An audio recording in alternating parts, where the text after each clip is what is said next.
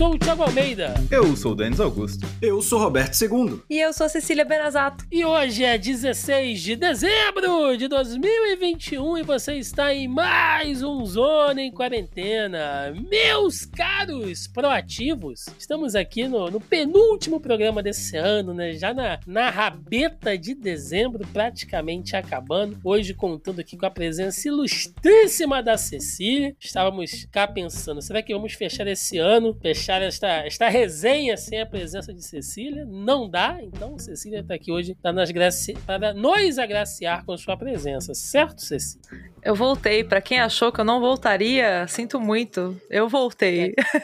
É. Estou de volta. Eu estava na, na, pior, tenha certeza, né? É tipo... Tenha certeza que estou na pior, estou aqui, mas estou aqui. estou aqui. Isso que é importante é que estou aqui. mas estamos aqui. Mas a grande verdade é que eu fiz questão da presença da Cecília hoje aqui, porque temos um tema muitíssimo importante para tratar, que é a final do Masterchef, né, Cecília? Você assistiu comigo? Nossa! Eu tava assim, sofrendo nessa final do Masterchef, que eu tava oh. ali, tava tensa, tava tensa, tava defendendo ali meus ideais ali, eu precisava, tava nervosa, tava nervosa. Faltou Heitorzinho, se Heitorzinho tivesse lá... Sem Heitorzinho, cara, Heitorzinho, o melhor personagem dessa temporada, cara. Ele é Não o melhor é? personagem dessa temporada, ele precisa voltar pra uma próxima. Nossa. Os comentários são muito bons, mas eu não vou falar, gostaria muito de passar a noite aqui falando de Masterchef, mas não é isso não, é porque durante... a gente gostaria de ficar de falando programa, de Homem-Aranha, só que só eu e Cecília viu, né? Também, também. Sim. De madruguei assistindo Miranha. E é por isso que eu vou sair no meio do programa que eu vou assistir Miranha Ex hoje. Exatamente, exatamente. Assista e, e agradeça a Marvel e leve lencinhos. É isso. É por aí. Mas aí eu queria comentar uma outra coisa, Cecília, que durante a exibição do Masterchef, geralmente acontece isso, né? Se você vai acompanhando aquelas hashtags e tal, você vê que geralmente tem uma galera que posta umas coisas assim, tipo, ah, eu não sei nem fazer um miojo. Ah, eu, isso aí, o meu empratamento é um, é um prato de arroz com um ovo cozido em cima e tal. E às vezes eu fico pensando assim, tudo bem que é um meme, né? Tudo bem que é a zoeira, tipo, ah, depois que eu comecei a pagar boleto, eu como salsicha direto da lata, esse tipo de coisa, né? A gente sabe que tem uma piada aí, mas tem uma, uma certa coisa também que é quase uma glamorização do, do, do adulto funcional, né? Isso quando não é aquela síndrome de. daquele. daquele cara que é ator, meu Deus do céu. Você que era Hilbert? Me ajuda aí. O quê? Rodrigo Hilbert. Rodrigo Hilbert. Rodrigo isso. Hilbert, isso mesmo. O cara que cozinha, lava louça, faz não sei o quê, quando na verdade ele tá fazendo o que qualquer pessoa funcional deveria fazer. É fazendo o básico, isso. né? Fazendo pois o é. básico. É, não é estranho isso, Cecília. As pessoas elevaram assim o comum a um status de coisa inacreditável. Não, eu entendo que as pessoas estão cansadas e que realmente tipo, a vida tem cobrado muito da gente, sabe? Tipo, que às vezes a gente tem uma, uma carga de trabalho e a gente também, nós que vivemos em cidades grandes, a gente às vezes fica mais em trânsito do que dentro da própria casa, sabe? E às vezes a gente não tem tempo de fazer uma refeição saudável, sabe? Mas essa glamorização dessa vida imbecil e doentia que a gente tá colocando, sabe? De que, nossa, não tenho tempo de fazer uma comida decente.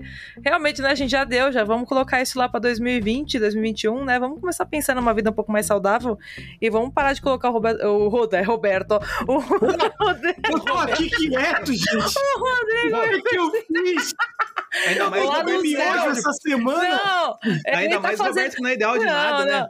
O Rodrigo tá fazendo o mais que o mínimo necessário, né, cara? Ele tá fazendo o básico. Não, é, vamos lá, o cara faz, ele constrói a churrasqueira. Não, não, ele ah, então. cria o gado, mata o gado e faz o churrasco. Eu acho que é um pouco não, demais já também. Não, né? não, calma aí, calma aí. Peraí, ele mas vai ele... na caverna, tira o carvão. Então, mas se você, se você não fizesse. Se você tivesse pessoas que fizessem tudo para você e você não fizesse mais nada além de cozinhar, assim, para você e pros outros, aí você teria tempo de sobra. Aí você pode fazer o que você quiser. Agora, se você trabalha, né? Tipo, meu, aí você. Ah, vou, vou ele cozinha, nossa, todos os dias. Cara, cozinhe todos os dias para você também, sabe? Tipo. Exatamente. Ele. Entendeu? Tá tudo bem. Ele, ele não faz mais que obrigação, sabe? Tipo, cozinhar algo saudável para ele comer todos os dias. Agora, falar que isso é só um grande, uma coisa incrível. Não, não é uma coisa incrível. Ele tá vivendo como qualquer ser humano deveria viver, sabe? Tipo, ele tá tendo qualidade de vida. Agora, concordo que constru construíram uma churrasqueira, construíram um navio do zero. Isso daí ele tem habilidades que o ser humano de fato não tem. Mas aí é porque, né? Tem pessoas fazendo coisas por ele. Isso daí é porque ele Até... tem sorte que nós não temos, né? É, é rico que chama. que chama, exatamente. Tiago, Até... tem um lance que é o contrário disso de valorizar. Eu, eu acho melhor valorizar as pequenas Fale, coisas. Roberto Hilbert. Fale pra mim, Roberto Hilbert. Que Mas, tipo, não, valorizar as pequenas coisas eu acho legal do que aquela competição do jovem de hum. vida mais desgraçada, né? Tipo, puta, puta cara. É um saco, hoje cara. eu dormi só três horas. Chega uma. Porra, você sabe, eu dormi só uma hora e o meu café da manhã foi dois Malboro e um café sem açúcar. Caralho, meu amigo, você vai morrer! É, vai morrer, é, como tipo, não, Aquela galera que chega assim, batendo no peito de nossa, meu café da manhã foi um monster. Puta, que merda, hein? Que não, vida merda tua, sabe? Do caralho, né? Foi um saco de Doritos e meio pote de ovo de, de, de codorna em conserva, né? Como se isso fosse maneiro, cara. E, e outra, isso cai no que a gente falou. Se você tem o hábito de cozinhar, e a gente às vezes tem que trabalhar de madrugada, todo mundo aqui nesse podcast sabe como é. Meu a melhor coisa de tu cozinhar é tu vai na geladeira, tu não tem que comer miojo. Tu não tem Porra. que comer, tomar um monster. Talvez para ficar acordado, mas tipo, você vê, tem aquela macarronada do almoço, aquele bifão que você fritou, um arroz. Pô, não tem nada melhor do que uma refeição decente, cara. E é o básico, né, Roberto? Você não precisa ser um Masterchef, mas caralho, bicho. Temperar um, um sei lá, um pedaço de peito de frango que você já compra em filé, sabe qual é? Cortar ali um legume para fazer uma salada, meu irmão. Isso não vai te levar 10 minutos, entendeu? Um salzinho, um azeite, umas gotinhas de limão, tá show. Melhor do que qualquer lixo industrializado que você possa comer, velho. E na moral, hoje em é... dia não tem mais desculpa, porque, tipo, tem uma. Tem empresas que fazem, tipo, refeições congeladas, assim, tipo, saudáveis. E se você faz a conta e coloca na ponta do lápis, você vê que acaba saindo muito mais em conta. Tipo, não muito mais em conta, mas acaba saindo, tipo, para a para, assim, com o que você compraria no mercado, sabe? Tipo, e você deixa no, no congelador. Tipo, ah, hoje eu tive um dia zoado, não consegui fazer nada, velho, descongela lá e come, sabe? E é saudável. Então tem certas coisas que eu fico meio, mano, também. Ou seja, parasita certa... de parente também, né? Aquele primo que sempre vem almoçar é... na casa, assim, é uma beleza, rapaz. Exato. É, mas também tem uns negócios que são meio sinistros, assim, que você compra industrializado. Eu sei que não é o caso, né? Que eu não sei, eu sei que não é isso que a Cecília tá falando, mas tem uma galera que compra aqueles é, é feijoada em lata. Porra, cara. Nossa, aquilo lá é. Ah, não, aí, aí é zoado. Feijoada em lata, eu acho que a Convenção de Genebra poderia classificar como uma arma de destruição em massa. Porque é, o ser humano que aí... come isso, ele ah, vai isso aí você abre a Terceira Guerra Mundial, né? Pronto. Sim. Se o cara comer isso com repolho e uma batata doce, então. Bomba atômica. Pelo amor de Exato. Deus, cara. Não... aqui acho que não tem como a gente compartilhar a imagem, né? Acho que não tem como compartilhar a imagem aqui que a gente tá usando um outro programa. Deixa eu ver só se eu consigo colar o link aqui. Vê se vai abrir a, a imagem aí, vocês conseguem abrir a imagem de um pote de feijoada em lata aberta. Jesus, Maria os camelos. Fiquei isso? triste. Mano, Fiquei triste. Come isso, cara. Você come isso. Na moral, na moral. Mano, eu vou te falar oh. que eu já comi uma parada dessa e o grande lance de qualquer coisa, gente, tipo, assim, ingredientes e tal em lata, tudo bem, mas tipo, feijoada, que é um prato pronto, problema é, tipo assim, a feijoada pra mim é um dos melhores pratos da culinária brasileira. Eu amo feijoada. Mas o que eu Sim. amo da feijoada é justamente você sentir o tempero, aquele sal, um pouco daquele louro, o alho ali, a cebola fritinha, o paio. Cara, a feijoada em lata é, você dá uma colher, é, hum, sódio. É isso. Mano, Nessa pegada. Não, não, tem, não tem condição, cara, de, de, do cara comer isso e falar que é bom. Roberto, olha só isso aqui. Não, mano, pelo amor de Deus. Ouvintes que não podem olhar, que não podem ver, só, só vejam a reação aí. Do... deu uma gorfadinha aqui, cara. Na moral. Você comeria isso, cara? Na moral. Se eu estivesse passando fome, sim. Caralho. Assim, é, nessas não, condições. Você tem de cozinhar, velho. Pra quem, pra quem não sabe o que eu tô falando, é um frango enlatado, assado, mas é um frango inteiro dentro uma lata, cara. Não, mas eu sabe só aceito esse tipo de é- comida em, em, em, condição de guerra, cara. Eu só aceito não, esse tipo não, de comida em condição a, a de Cecília, guerra. Só isso. A Cecília, ela estava em, mais ao norte, né, antes de gravar esse podcast, e, e ela pode corroborar que, assim, esse é o tipo de coisa que a gente importa do modelo de industrialização de comida americano que não Sim. faz sentido no Brasil, que é porque o americano não sabe temperar comida. Então, o americano comendo uma feijoada em lata, ele vai achar do caralho. O americano comendo um frango desse, porque os filhos da puta usam sal quando usam e para eles tempero é pimenta.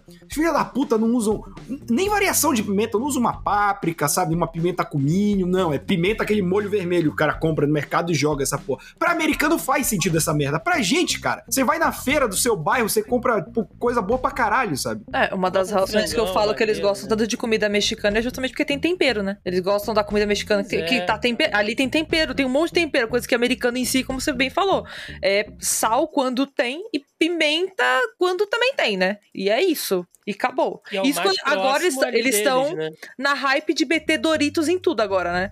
Eles catam o Doritos, trituram Doritos lá, o salgadinho mesmo, tá? Trituram lá, fazem uma, uma- um pó, e aí eles empanam com aquilo, jogam em cima das coisas, porque tempera, entre aspas. Então, assim, entendam. O povo ame- norte-americano tá de parabéns. Se eu né, soltar não- um americano dentro da casa Pedro, ele fica doido. É. Ele não sabe o que ele faz. amigo. Um monte de tempero, aquele. Mas enfim, gente, é, é isso. Seguimos aqui nesse programa enlatado, porém sem jamais dar o desgosto de uma bela feijoada em conserva no nosso primeiro bloco de notícias. Começando aqui o nosso primeiro bloco de notícias. Link do valor do globo. Avanço da Omicron leva Reino Unido a recorde de casos da pandemia. O Reino Unido registrou 78.610 mil novos casos de Covid-19 nessa quarta-feira, um recorde desde o início da pandemia. A marca foi estabelecida enquanto o país enfrenta um surto causado pela variante Omicron, que parece ser mais transmissível do que as cepas anteriores do coronavírus. A gente tem falado bastante, Cecília, nos últimos programas aqui, tanto da Omicron, né? Hoje, com a sua presença aqui, a gente espera aprofundar um pouquinho mais disso, mas a gente vem falando bastante sobre a, a variante e como ela tem afetado a Europa de uma maneira assim realmente assustadora, né? Parece um flashback de um ano atrás, o que não é coisa boa. É, então, a Omicron. Bom, vamos lá, né? Acho que a gente vai fazer um flashback aqui rapidinho. Então. É, a Europa já teve aquele todo aquele problema que a gente já viu há um ano, quase um quase dois, né? Meu Deus do céu, atrás, é, quando surgiu, né, o corona e tudo mais. Mas a gente não tinha as vacinas, né? E agora a gente tem.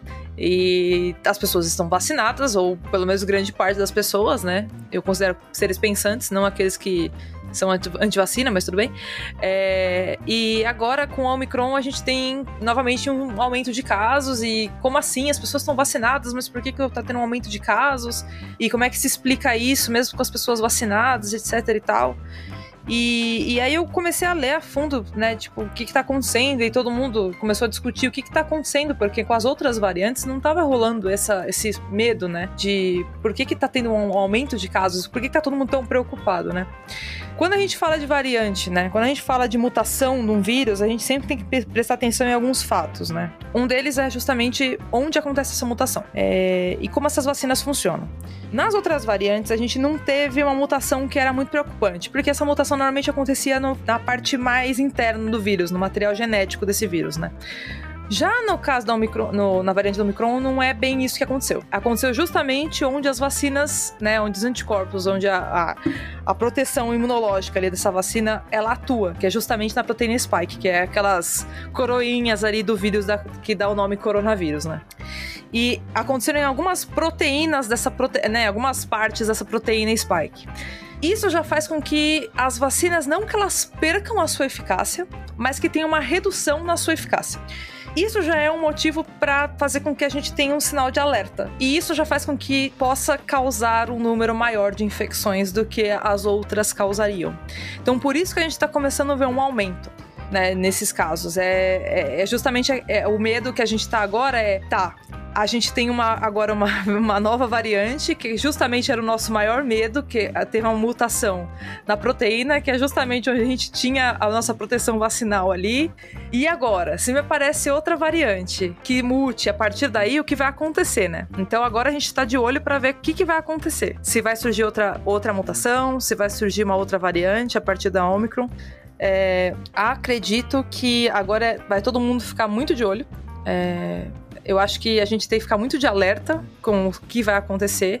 Acho que a gente já aprendeu a lição, né? Então todo mundo já viu que, ok, não é uma coisa tão simples assim, a gente já errou uma vez, não vamos tentar não errar novamente. Então. Há controvérsia. Há controvérsias, Muita né? Então, então, eu vou chegar nesse ponto, né? Porque assim, eu acho que alguns países sim, outros países já mostraram que não, né? Uhum. né? Existem países e países, alguns já mostraram que não, outros estão meio assim. Mas acredito que é, alguns pontos serão levados em consideração, né? Tipo, acho- acredito que alguns é, pontos de alerta serão levantados antes do que foi levantado pro começo da pandemia, sabe? Então, é, vamos voltar a usar máscara sim, vai ter que ter, vai ter que ter lockdown mais cedo sim, vai ter que, vai ter, que ter distanciamento sim, sabe? Tipo, com menos é, dedos do que teve logo no começo, sabe? Tava todo mundo com muito receio, né? De, ai, vamos fazer isso ou não? Vamos fazer, sabe? Tipo, tava todo mundo, ai, será que faz? Será que não faz? Não vai prejudicar a economia?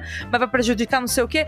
Galera, morreu uma, um monte de gente. Vocês ainda vão discutir sobre isso, sabe? Então agora não tem mais discussão. É isso e acabou. Então acho que agora vai, vai ser um pouco mais. Vai, vai morrer gente. Não vou falar que não vai morrer vai, ainda vai continuar morrendo gente, mas vai morrer menos do que morreu antes. Esse é o meu ponto de consideração. Uhum. Entendeu? É, aí depende também do, do, do, plano, né, de contenção, enfim, que, que, outros países já estabeleceram, inclusive na própria Europa. Exato. É, meio que repetir isso e se adaptar à situação dessa nova variante e tal, e torcer, que é só o que dá para fazer, que aqui é. eles implementem da mesma maneira, né? É torcer pelo bom senso, né? Porque assim. Ah, então fudeu. é, é torcer que o bom senso reine, né? Né? Porque, assim, em algum momento, assim, não é possível. Eu falo, gente, vocês já viram isso acontecer uma vez? Não é possível que vocês não se toquem que isso pode piorar de novo, sabe? É, eu sim, como neuro e como virologista, né? Eu falo que tudo isso que a gente tá vendo hoje, todas essas variantes que a gente tá vendo hoje, eu diria que metade delas acho que não teriam surgido se a gente tivesse agido com mais ênfase e, e com mais. e sendo mais chato lá atrás sabe? Tudo isso que a gente tem agora é porque todo mundo foi um, todo mundo foi irresponsável lá atrás. Todo mundo ficou com medo lá atrás. Todo mundo ficou falando: "Ah, nossa, tipo, mas imagina, isso aqui é uma gripe, uma gripezinha, né? Como foi dito lá atrás." Então, muita gente ficou, ah, não, será que vai quebrar países economia? Como vai ficar o PIB? Foda-se, morreu gente.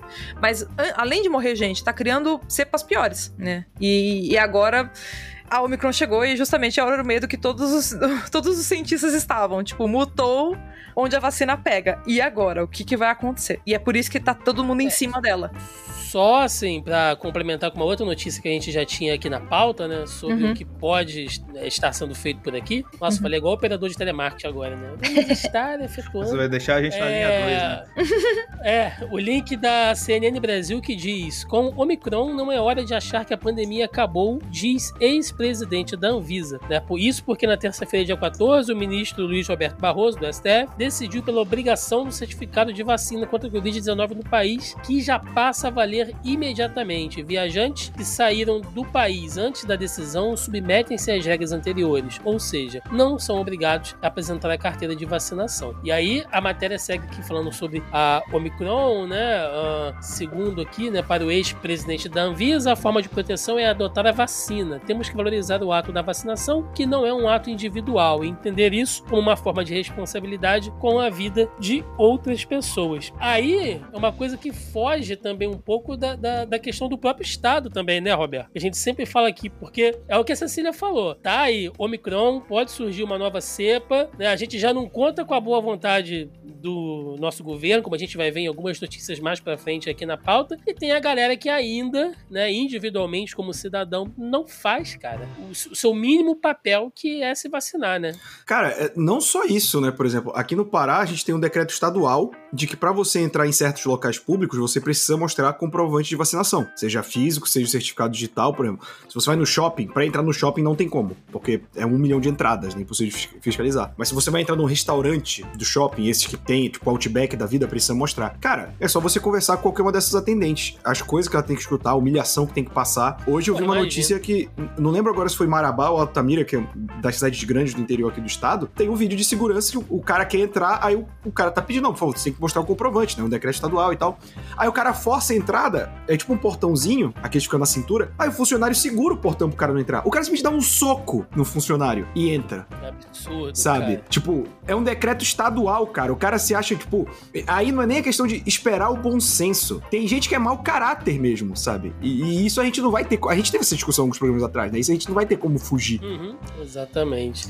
E sobre vacinação, cara, acho que já tá mais do que comprovado. A gente sempre traz uma notícia como essa, né? Por mais que possa soar repetitivo, é sempre bom falar. Por exemplo, link da BBC News aqui. Hoje, não vacinados são quase 100% 30% dos casos graves de Covid, diz o anestesista que enfrentou falta de sedativos no pico da pandemia. E é uma matéria, né, falando aqui sobre o Leonardo Camargo, que ele contou para para BBC, né, isso em março, que ele estava recorrendo a medicamentos em desuso, porque o estoque, né, de sedativo para intubação já ia acabar e tal, então os caras estavam tendo que usar outro tipos, né, de medicamentos. A gente falou sobre isso aqui, a gente passou aí por esse flashback macabro e é o que ele fala. Hoje, quase nove, nove meses depois, o cenário é bem diferente. Nesta semana, pela primeira vez desde a primeira onda da pandemia, não há paciente com resultado positivo da Covid na unidade de terapia intensiva. É, e segundo ele, né, praticamente 100% dos leitos ocupados né, são de pessoas que estão na UTI, são de pessoas que não se vacinaram. Então é a matemática do mal, né, Denis? Tipo, é, a gente sempre falou aqui, né? Não vai te impedir, né? Não vai criar um escudo mágico em volta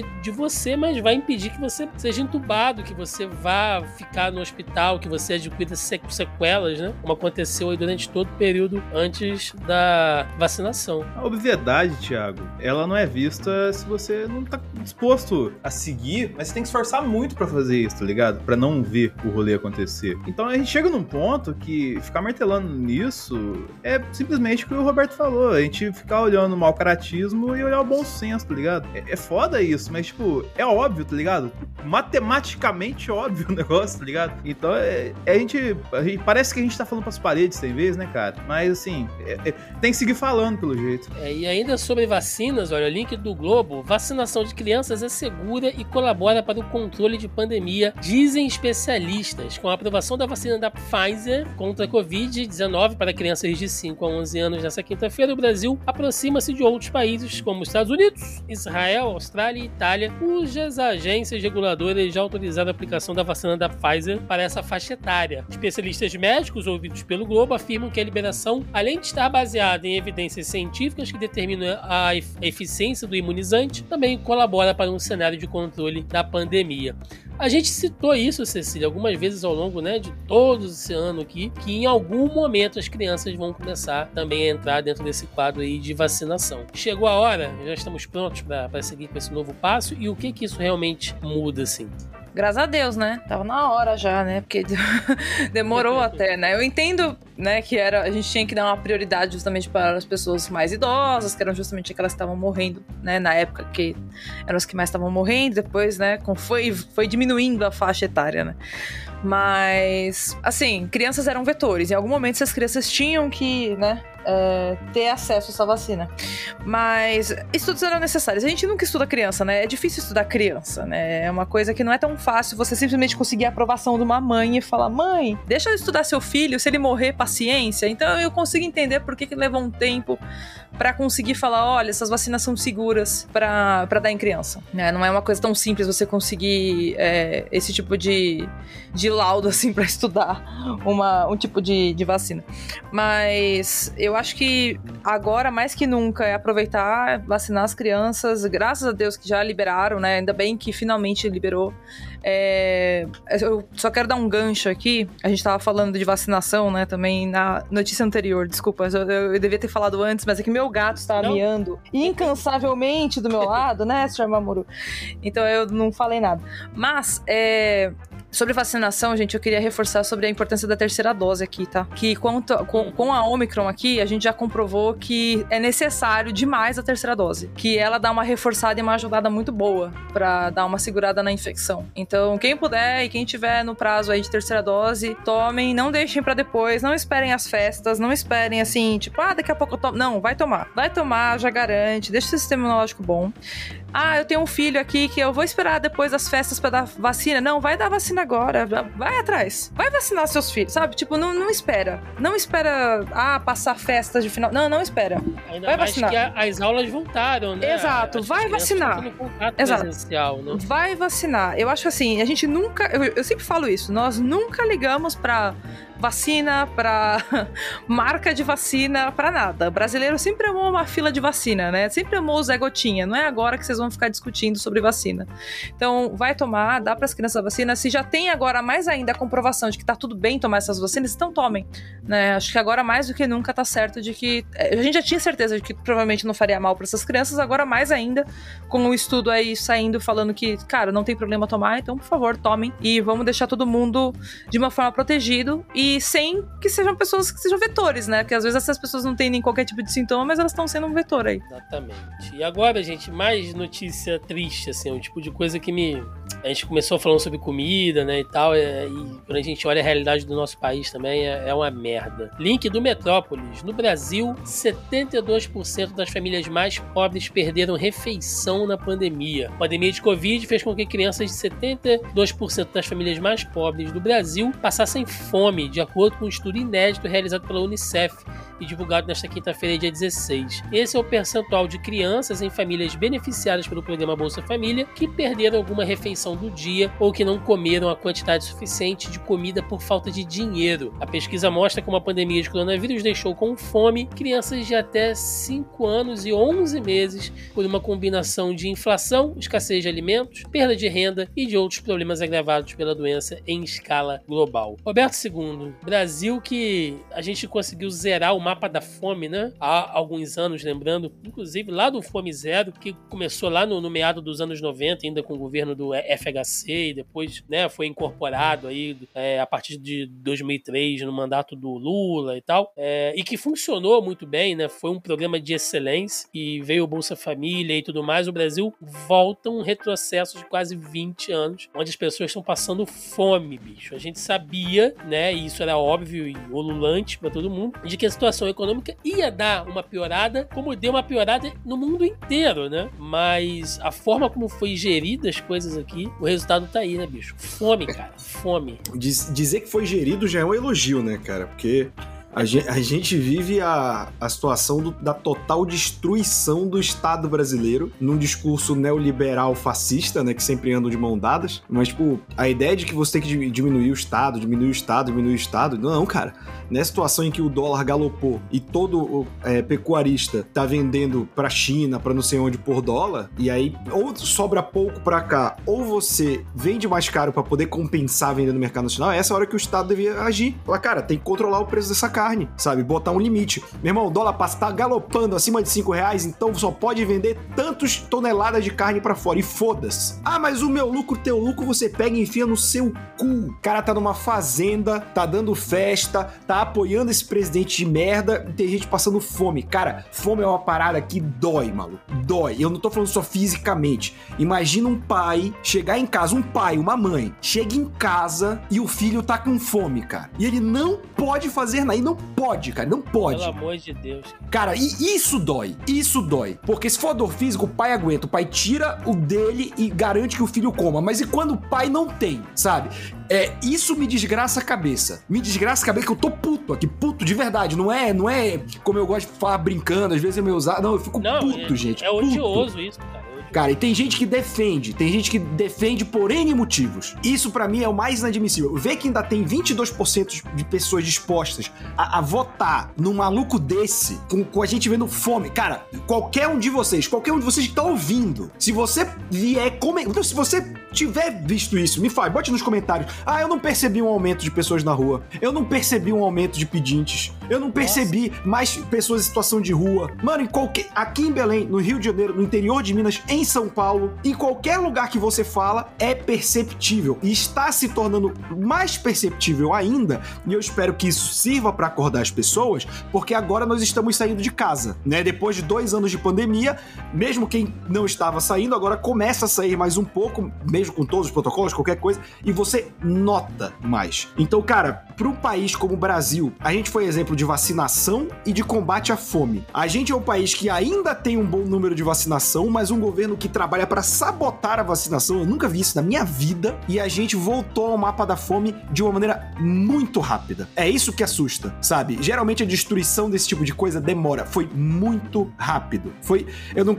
Ah, foi do governo Bolsonaro? Foi. No próprio governo Temer, tava muito controlado ainda e disparou no governo Bolsonaro, cara. É, E aí eu, não eu realmente não entendo como a pessoa pode vir de cara limpa e falar que tem vantagens em apoiar esse governo. E, Qualquer cara, pessoa que foi no mercado, né? Assim, o Roberto falou nisso, né? Que é que ele não, que ele não acredita que tem 22% de pessoas que aprovam. O pior não é isso. O pior é quando eu, eu escuto coisas tipo, não, mas fulano é o único que tem condições de derrubar o Bolsonaro. Eu penso, caralho, era para um mendigo da rua ter condições de derrubar o Bolsonaro, sabe? Não, não- a gente não precisa, entendeu? Não, não precisaria estar fazendo o cálculo do menos pior. Seja o candidato que fosse, cara, sabe? Não era nem pra esse cara estar sendo cogitado, velho, pelo amor de Deus. Aí a gente consegue entender por que, que tem o que a gente já falou 22% de pessoas que apoiam esse arrombado. Sim, Porque sim, Se a gente, fez precisa aquele bloco calcular de- pra tirar o cara, tá ligado? A questão é essa. Sim. Mas, cara, A gente fez aquele bloco de debate aqui, Denis, só pra te cortar, onde a gente falou sobre isso, né? De que é, a- por mais que as coisas mudem, entre aspas, a gente sabe que ainda tem uma porcentagem de filhos da puta, neonazi quase, né? Andando entre a gente. É isso aí, mano. Tem, tem que aceitar, entendeu?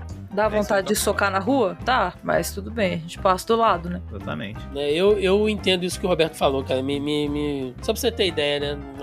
Um off-topic aqui. Tem coisas, cara, que me deixa até assim. No final de semana foi aniversário da minha mãe, né? E aí eu fui no mercado comprar algumas coisinhas pra gente fazer aqui em casa e tal. Fazer um. Só um churrasquinho pra gente aqui. E você chega na porta do mercado, é 5, 6 na porta pedindo, sabe? Pô, compra um leite pra mim, compra uma fralda pra mim e tal. E nem sempre dá pra você ajudar, né? Eu saí lá de dentro com carne, com um monte de troço e tal. Quando eu cheguei em casa, eu cheguei com remorso, cara. Eu sei que parece uma bobeira falar isso. Tipo, ah, Thiago, você não tem culpa disso e tal. Mas saber que você tem o que comer dá um sentimento, velho. Eu não sei explicar. Não tô querendo fazer nenhum tipo de, sabe, de demagogia e Eu, tal. eu até acho porque- que o, o Não é, cara, você tem coração, é, esse é, É. o ponto, sabe? Tipo, Caralho, você, você, consegue, você tem Empatia.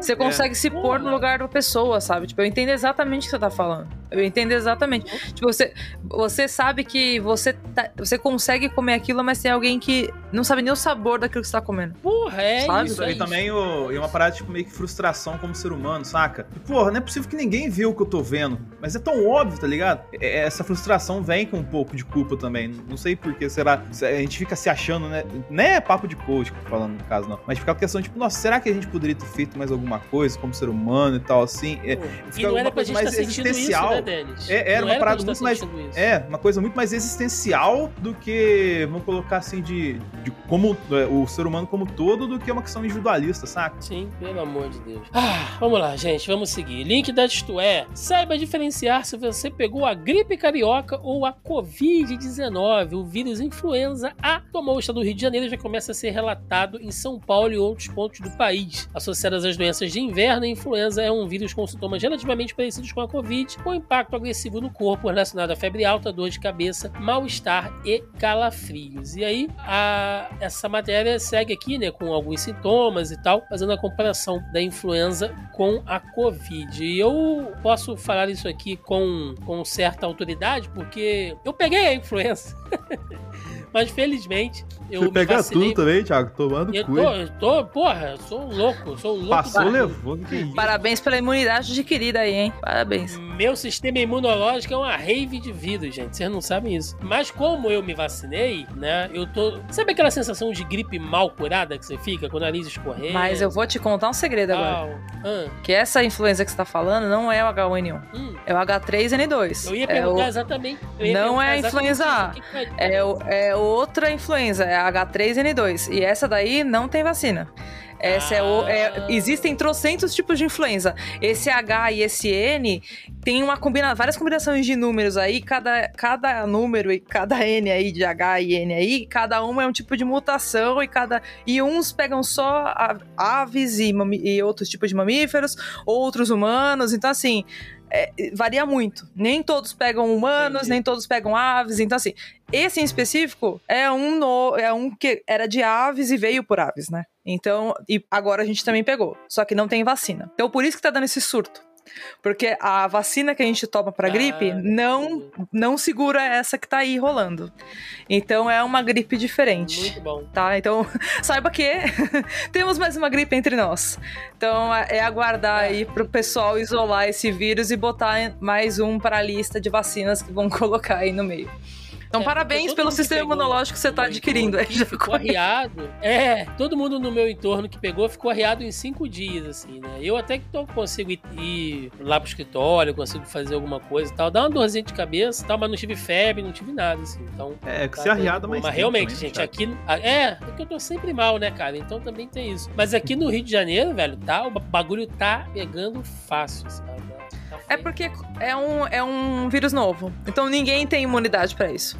Então ele vai Eu, eu espalhar queria, facilmente. queria te perguntar, Cecília, sobre isso, tipo, é, você que, que é especialista no assunto, tipo, você acha que tem a ver com, com a volta da normalidade, embora a gente saiba que o Brasil nunca tenha tido Sim. lockdown? Isso volta Sim. a acontecer também? É, é, é normal. Assim, na hora que começou a abrir tudo, todo mundo que começou a sair começou a ficar doente. E é normal. Porque a gente ficou mu- muito tempo fechado. Então nosso sistema imunológico meio que falou, mano, pra que eu vou ficar com esse monte de anticorpo aqui parado? Meu, joga fora. Tipo, tem coisa que ele mantém por um tempo. Mas tem coisa que ele fala, cara, isso aqui é bobagem. Não tem por que eu ficar mantendo aqui. É proteína que eu tô gastando aqui tempo no corpo, tô só gastando energia, joga fora.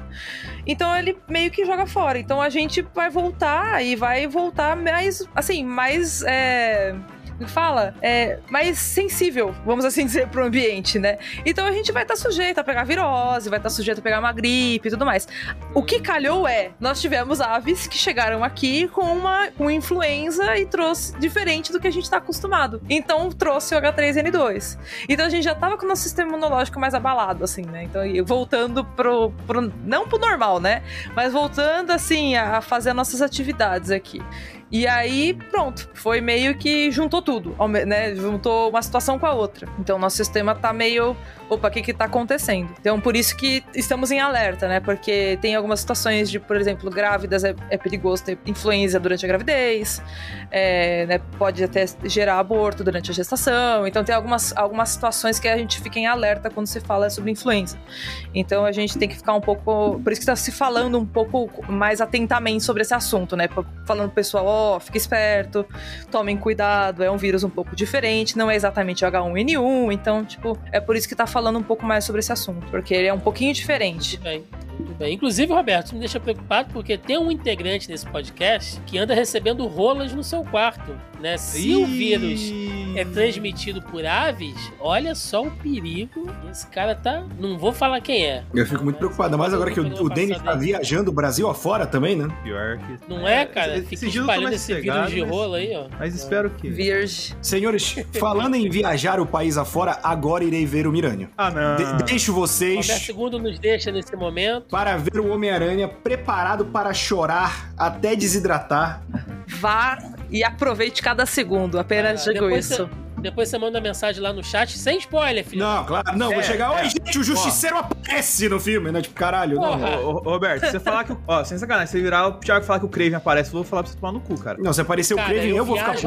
Eu viajo até o Pará e enfio uma toalha de açaí no seu rabo. Ai, que, de- ai, que delícia. Valeu, Falou, bom filme, lá. cara. Então, vamos seguir aqui, porque nós trabalhamos, né, igual o Roberto II, que fica aí na cineminha.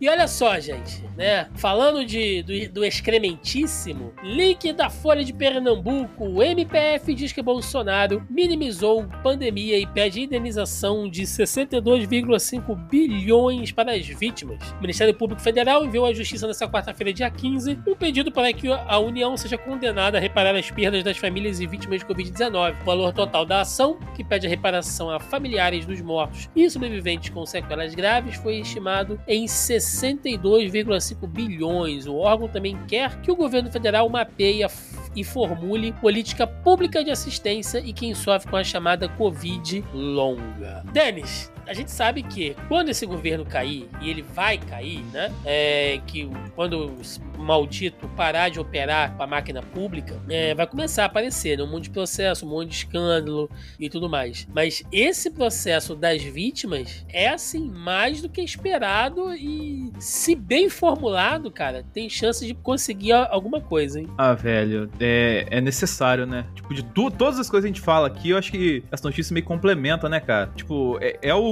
Teria de ser o ciclo natural das coisas, né? É, eu acho que cabe o que a gente puder fazer pra ajudar nisso, sei lá, contribuir, cara, porque. É- É o próximo passo, entendeu? Um governo minimamente sensato já teria feito alguma coisa assim. E pra quem não sabe, né, Cecília, Covid longa é aquela condição que você fica ainda, mesmo depois que, teoricamente, o vírus passa, entre aspas, você ainda fica sentindo ali, né? Falta de ar, tosse, dor no peito. Eu fiquei assim uns três meses ainda, cara. Muita falta é... de ar, cansaço é, tem sido bem relatado, na verdade, muita gente tem relatado que permanece com os sintomas assim por seis meses. Tem gente quase um ano que fica sem sentir cheiro, gosto das coisas, ou que ficou com o paladar cabelo. afetado.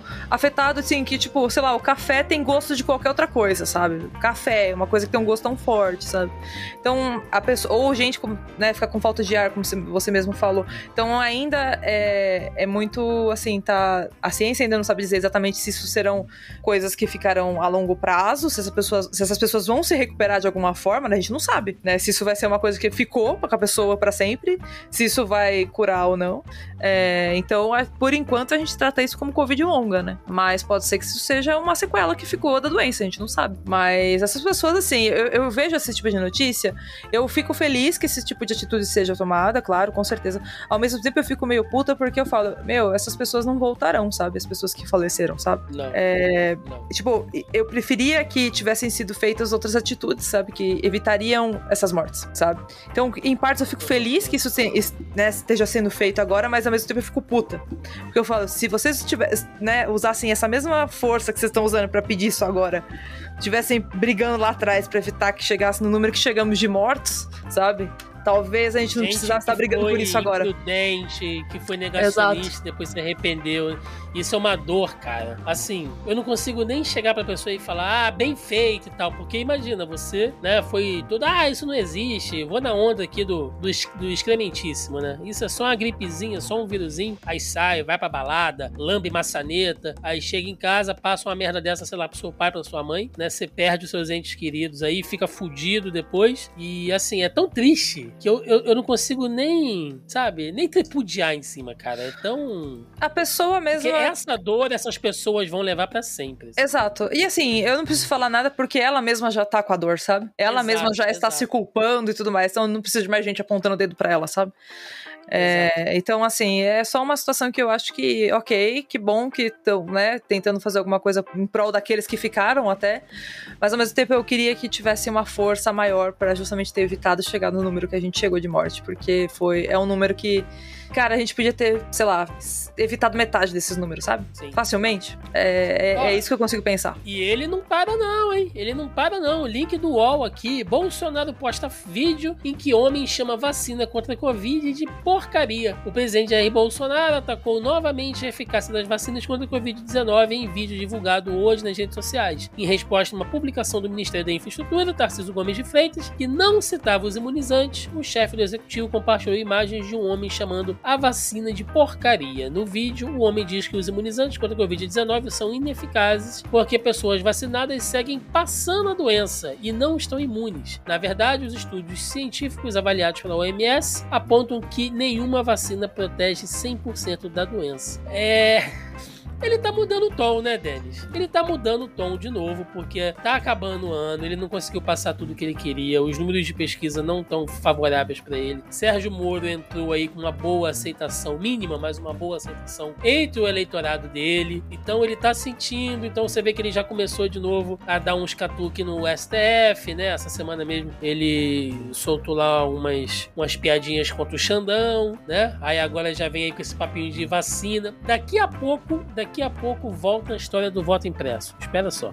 Ah, cara, isso vai rolar até esse cara sair de lá, né? Então, porque ele vai pro caminho que ele enxerga que vai trazer mais, mais capital político para ele, saca? Então, assim, cara, sinceramente, caguei, real. É, o que a gente não pode cagar real é para os desmandos que ele faz, tá ligado? Pra, pra boiada que ele passa embaixo da ponte. Isso a gente tem que ficar atento, tá ligado? Mas, cara, o que sai da boca dele é bosta. Eu acho uma Bolsonaro uma porcaria e eu tô aqui. Entendeu? Eu tô falando aqui também. Eu acho uma porcaria. Pode repassar, inclusive, também. Já que ele gosta de repassar essas coisas, que vacina é uma porcaria, eu tô repassando que o Bolsonaro é uma porcaria também.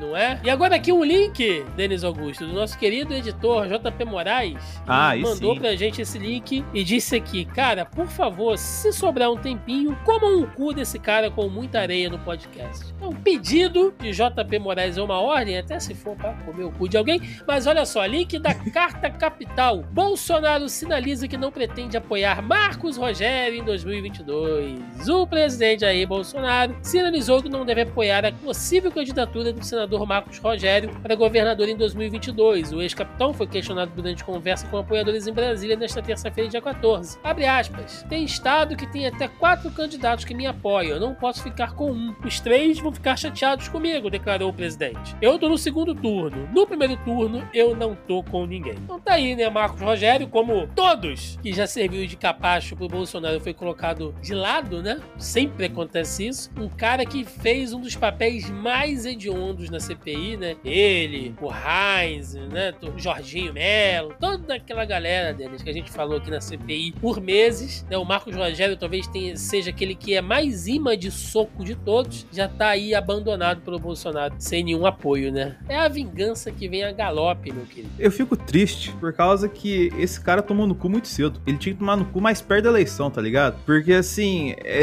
ali ele vai conseguir se remontar, vai a- as narrativas dele, vai comprar uns relógios, né? Que ele compra relógio de 200 pau pra ficar falando de distribuição de grana no- na CPI. E vai, vai se reerguer, filha da puta, assim, tá ligado? É, mas assim, é mais um. E vai, tipo assim, mais um de muitos que ainda vão vir nesse rolê todo aí, que só serve de escada pro Bolsonaro faz- subir. Porque é se tem uma coisa que o Bolsonaro sabe fazer bem, é usar as pessoas e jogar elas como idiotas, como um pedaço de bosta pro lado, porque ele é um bosta também, sabe tratar assim as pessoas. Então, cara, tipo, mereceu, tomou no cu, se fudeu e vai se fuder aí. E eu tô puto pra caralho.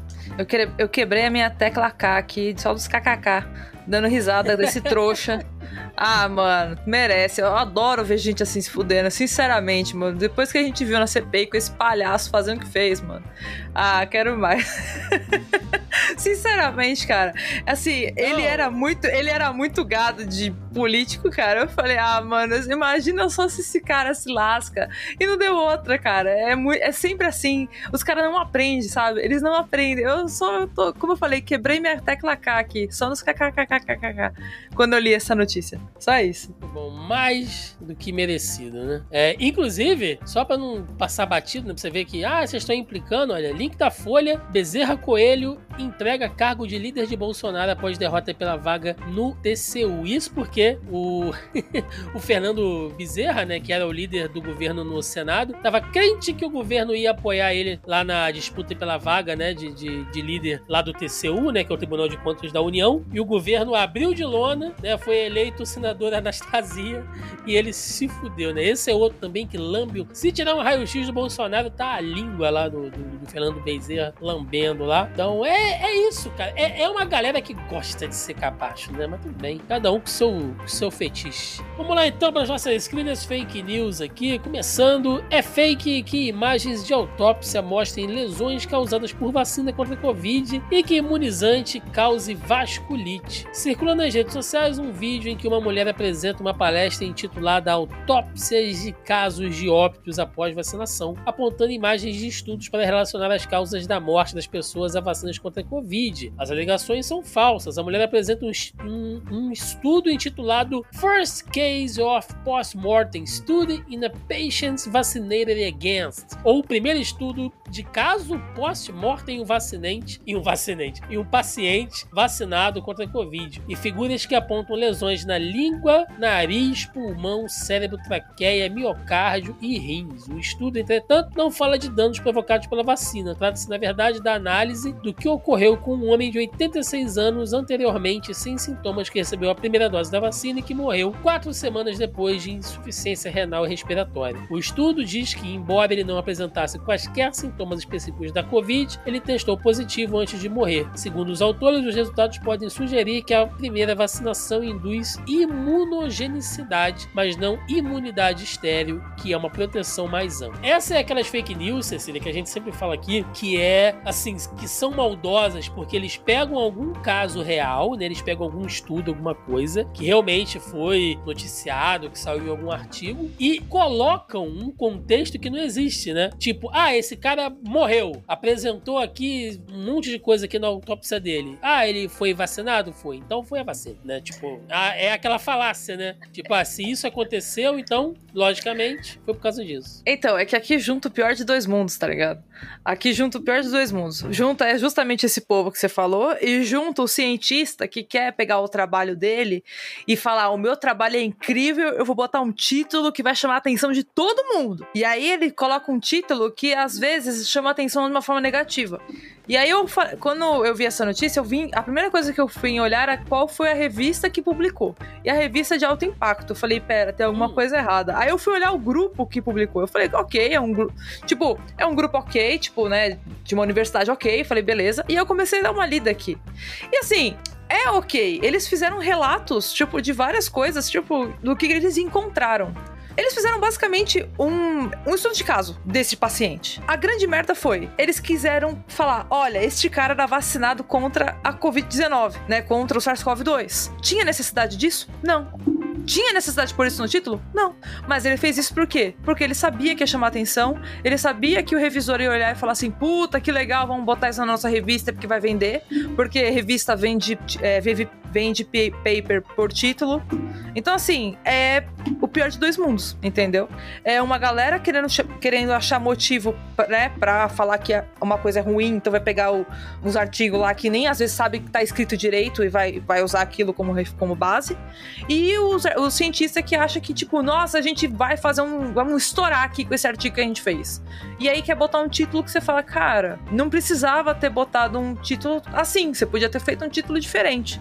Eu não, colo eu tá não colocaria esse título. Fake científico? Isso é o que mais tem, vixe. Eu vou te dizer. que, nossa, eu tô cansado. Cara, é um inferno. Às vezes. O Thiago, na verdade. Cara, é um inferno. É o nerd da ciência, Denis. Imagina o nerd cientista. Sim, cara, eu juro pra você, é um inferno. A gente que escreve artigo científico, puta que pariu, cara, é muito chato. Tanto que a gente tem um método assim para fazer. Cara, porque assim, paper é muito longo de ler às vezes. Às vezes você não quer ler, tipo, oito páginas para ver tudo que o cara escreveu.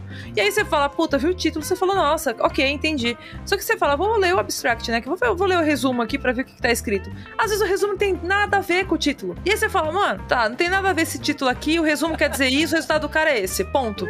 E aí você, às vezes você nem, você só vê o título, você fala, tá, o tema é esse, eu preciso desse tema. Eu, eu às vezes eu cago pro título. Eu vou logo pro abstract, eu vou logo pro resumo, porque eu falo, o que, que esse resumo tem a dizer? Porque o clickbait do é, é, é assim, é muito grande, sabe? É chato. Ah, Existe muito. Existe clickbait do cientista. E, e, esse paper aqui, eu, eu falei, não é possível. Eu falei, não é possível, deixa eu ver isso aqui. É clickbait. É clickbait. Então, assim, não existe só no YouTube. não existe, sabe? Imagina. Não, Imagina, existe no artigo científico o também. o cara abre a revista lá, científica, tá lá, descobriu um novo vírus, você não vai acreditar no que aconteceu. Veja no que deu. Ah, sim. É. Trolei a minha amostra. Conto tudo. Viu o vírus, conto tudo. Exato, cara. É tristão. é muito difícil, Você não cara. vai acreditar nisso. Não, tem uns artigos que você fala, como é que aceitaram isso aqui e não aceitaram o meu, sabe? Você, fala, você realmente se questiona. Você fala, puta, o que, que, que esse paper tem que o meu não teve que não foi aceito? Você realmente começa a se questionar. Você realmente se questiona, porque é muito difícil, mas é, é, assim, não tô falando mal do paper em si, eu tô falando mal do título, é, porque ele foi muito clickbait, de fato. E aí, obviamente, a galera que tá procurando é, né, força para fazer as notícias aí, né, as fake news, utiliza isso como, como apoio. E você acha que alguém leu direito esse artigo? Não, não leu. Não. Não, não, você acha não, que leu? Não, não leu. Ô, Tiago, o cara só foi lá e viu o título assim, vírus final explicado, e abriu, né? É. é isso aí. Não, e o o próximo passo é a cientista de biquíni, assim, segurando um papel. Escrevi um artigo, gostaram? É. Ou então aquele que link assim, né? O estado do vírus é lastimável. Clique aqui para ver, tá ligado? Ai, gente. pelo- Não, peraí, peraí. Agora, eu- não, me, Ah. me dá um segundo. Não, não, juro pra você, eu sou rápida. Me dá um Sim. segundo, me dá um segundo que eu vou, eu vou até ver esse negócio aqui. Peraí, peraí, peraí. Ah, não, calma aí. O que, que eles falaram que, que dava na. que aparecia? Vasculite? Isso, Era vasculite? Isso. Ah, ah, cara, eles viram. Nossa, não, eles nem encontraram isso. Eles viram broncopneumonia aguda e insuficiência tubular como causa da morte Eles na autópsia. sabem o que é vasculite. Eles No, entanto, não observamos quaisquer características morfológicas da Covid-19. Eles Aí Eles, nem- eles, nem, eles nem viram isso. E eles falaram, os resultados. da- Basicamente, eles não tinha nada a ver porque eles colocarem isso, né? Eles só falaram que o cara tomou a primeira dose da vacina e eles falaram que ah, os resultados sugeriram que a primeira, a primeira vacinação, né, a primeira dose, induz a imunogenicidade, mas não a imunidade né, estéreo, assim, enfim, a, não a imunidade total. Cara, entende o clickbait? Vocês entenderam o clickbait? Basicamente, assim, era só pra falar que é isso, galera. Tipo, o cara morreu basicamente de qualquer outra de insuficiência renal e respiratória e insuficiência respiratória aguda. Não tem nada a ver com vasculite, cara. Não tem nada a ver com vasculite. Os caras nem pra, nem pra fazer direito a mentira, nem pra fazer a fake news direito, sabe? Porra, fico puta. Nossa, que raiva.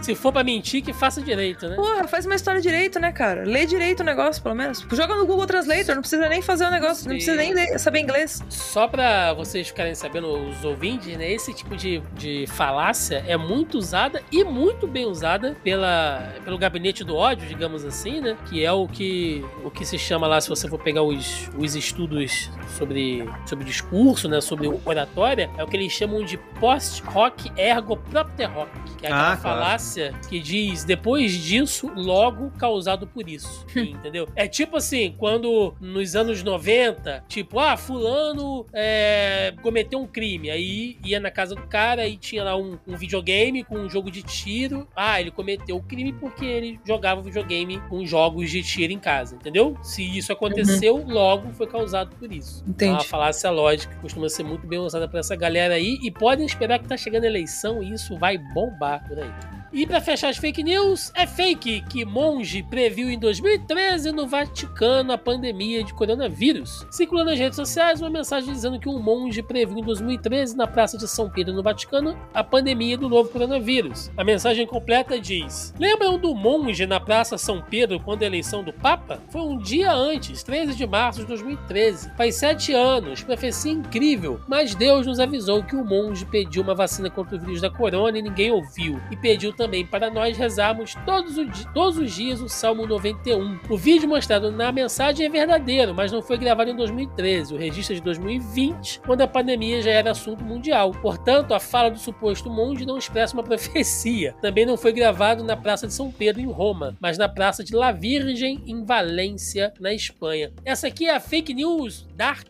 o Denis. Sabe aquela série Dark do, do, da Netflix? O cara vai no futuro, aí faz a profecia, volta no passado. Ah, Aí descobre que casou de com a, com a filha dele, né? Meu Deus, nossa. É, é essa pegada Ai, aí. Cara, que bosta. Essa galera adora perseguir esse Papa, cara. Talvez porque esse novo Papa, eu não tô aqui pra elogiar líder religioso, mas possivelmente talvez seja um dos papas mais progressistas, né? Que a gente já Não, tem mas é, é muito óbvio, Thiago, porque esse Papa, ele, ele era químico na, na Argentina antes de seguindo pro. pro esqueci, antes de virar padre, tá ligado? Então, tipo assim, ele acredita na ciência. Inclusive, eu tava lendo até o Salmo 91 aqui pra ver se, se tinha alguma coisa. Mas falando sobre, sobre a peste e tudo mais. E, e a galera criativa. Hollywood tá perdendo essa, essa galera aí.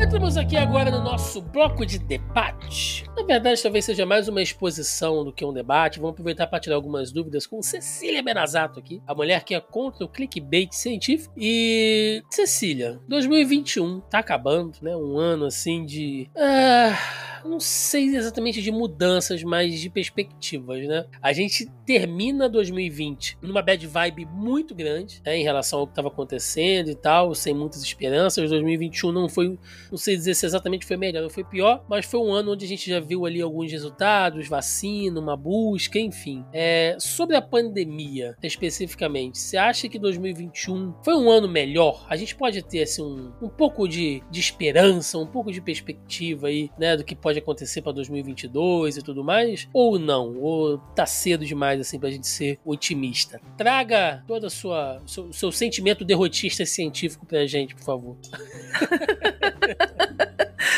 Não, cientificamente falando, assim, ó, se eu for falar como pessoa, eu vou falar que a gente tá exausto. Então, putz. Sim. Nossa, eu não aguento mais, assim, sinceramente falando. Eu, eu tô assim, eu falei que esse Natal eu tô parecendo Grinch, sabe? Eu tô, eu tô, eu, sou, eu amo Natal, mas eu tô a pior pessoa do universo. Esse mês, particularmente, eu tô assim, infernal.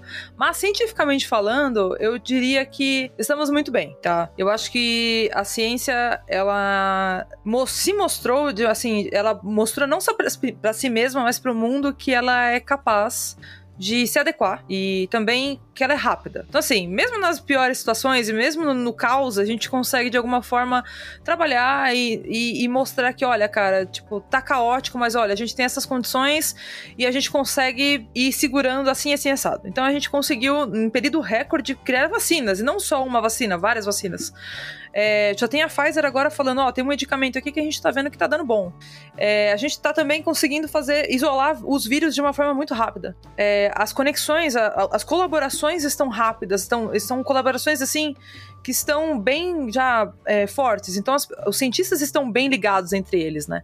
Então, tá, assim, todo mundo se uniu de uma forma muito positiva, né? Tem, lógico, né, a galera que quer sempre ser o, o estrela, o Einstein da época, isso sempre vai ter. Isso, o, o, é, o, cientista tem muito ego, né? Como eu gosto de falar, a ciência tem muito ego, infelizmente, mas é, todo mundo entendeu que para conseguir é, salvar a, o globo, né, no, no geral, a gente precisa se unir. Então, acho que mostrou a mais B que a ciência está mais que preparada para conseguir trazer soluções, né? E a gente está fazendo isso, como eu falei, em tempo recorde, então isso me traz muita alegria, até tranquilidade, se você quer saber, sabe? Acho que a gente está conseguindo fazer bastante coisa. Eu sei que parece que demora, mas acho que para quem, para quem, para nós assim que estamos assim é, vivenciando e vendo vacinas serem feitas em menos de um ano, acho que para nós a gente sabe que vacina tem vacinas que levam mais de 10 anos, mais de década para serem assim, estudadas e feitas e tem vacinas que estão sendo estudadas até hoje, tipo a da dengue, sabe? Tem vacinas que estão querendo, estão é, tentando fazer até hoje a da AIDS, até hoje não, não conseguiu nada. Então assim, tem vacinas que estão aí anos e décadas e nada até hoje e a gente conseguiu fazer várias vacinas em menos de um ano. Então acho que que isso já mostrou que tamo, estamos bem, né? Então acho que a gente pode estar, estamos confiantes com a ciência, acho que vocês, eh, todo mundo pode confiar bastante nela e, e a gente tem, estamos em boas mãos. Acho que a gente pode, pode dizer isso. Acho que todo mundo entendeu que nós precisamos é, e, e, e, estamos com bastante boa vontade para trabalhar, sabe? Acho que acho que é isso, sabe? E todo mundo entendeu o seu devido valor nessa situação toda. Acho que é isso. Acho que é isso. É, 2021 foi meio isso, assim. Foi, foi meio esperançoso, assim, no final das contas, sabe? Trouxe um pouco de esperança para todos nós, assim, como cientistas. Como pessoas, a gente tá naquela luta eterna de fazer agora as pessoas entenderem que não é só mais máscara, que não é ficar passando álcool em gel sem a máscara que vai te impedir de pegar o Covid, né? Porque as pessoas acham que só passar álcool tá tudo bem, sendo que tá sem a máscara, né? Como se o vírus não fosse respiratório, mas tudo bem. É, uhum. Que também tem as vacinas, que elas são importantes, e aí tem aquele cansaço mental de você fazer a pessoa entender que, cara, cara, a vacina não é um problema, sabe? Vacina não é uma coisa para te prejudicar. É te... Então, assim, começou a virar algo cansativo na relação interpessoal, sabe? A gente não tava mais cansado de trabalhar na bancada, a gente tava cansado de se comunicar com a população. Virou isso, sabe? Entendi. Como e... cientista. Denis Augusto, você que não é um cientista, né? Tivemos aqui Cecília com a sua bela visão acadêmica. É você que já é uma pessoa do povo, uma pessoa mais medíocre. Total que você acha, cara? 2021 foi um ano melhor ou pior que 2020? E não vale mencionar o título do Palmeiras, não, que eu já tô puto, hein? Então. É, eu não vou mencionar um título porque foram dois. Entendeu? Então é, tem essa questão que você tem que colocar aí. Mas, cara, é, um- com um ano com vacina, não tem como você falar que foi ruim, tá ligado? Eu olho nesse ponto, assim. é, a questão da. que a Cecília já salientou aqui, eu não tenho nada a acrescentar, mas, cara, é, foi muito um ano de. sei lá, de, de cansaço, saca? Da gente enfrentar a parada assim. E, cansaço e reflexão, na verdade. Porque meio que a gente tava correndo errado, tá ligado? E aí que meio que a gente teve que parar pra pensar um pouco e falar assim, cara, se a gente não mudar alguma coisa, a gente não vai sair do, do buraco. E, e aí, tipo, foi muito nesse ponto que eu vejo o ano passando, tá ligado? Talvez esse, isso que pegue mais, assim. Eu- eu- No geral, cara, é muito. É que a questão é a gente sobreviveu muito mais esse tempo de pandemia do que qualquer outra coisa, né, Thiago? Sim, cara, e eu não sei vocês, mas assim, eu eu tava botando na ponta do lápis aqui, eu tava pensando, eu já tô me sentindo cansado já tem uns 4, 5 anos. Mas é um cansaço, sei lá, é psicotrópico, digamos assim. É tóxico, né? É tóxico que, que vem da sociedade, cara, porque a gente passou por aquele processo eleitoral ali, desde começa em 2016, né? Se estende em 2017, mas culmina em 2018, aquela luta, aquela, sabe, aquela campanha horrorosa e um monte de gente se revelando pessoas horríveis. Aí quando, sabe, todo mundo de laços, sabe, quebrados ali, aquele climão horrível na, na, na festa de família. Aí vem a pandemia de novo e tudo isso, e a gente envolvido com isso. Nossa, velho, já tem um tempo assim que eu não falo, cara, eu tô tranquilo, sabe? Tô de boa. Não tem, cara, sei lá. Mas. Aproveitar aqui também, Cecília, você já fez um ótimo retrospecto aí logo no, no início do nosso programete. Então eu vou pedir mais uma vez pra você dar uma explicada assim de maneira bem, é, bem sucinta, assim, de uma forma como qualquer idiota, como eu e o Denis, possa entender o que é a Omicron e qual a diferença dele da Covid normal, né? Da, da Covid padrão, né? E, e o, o que, o que muda exatamente.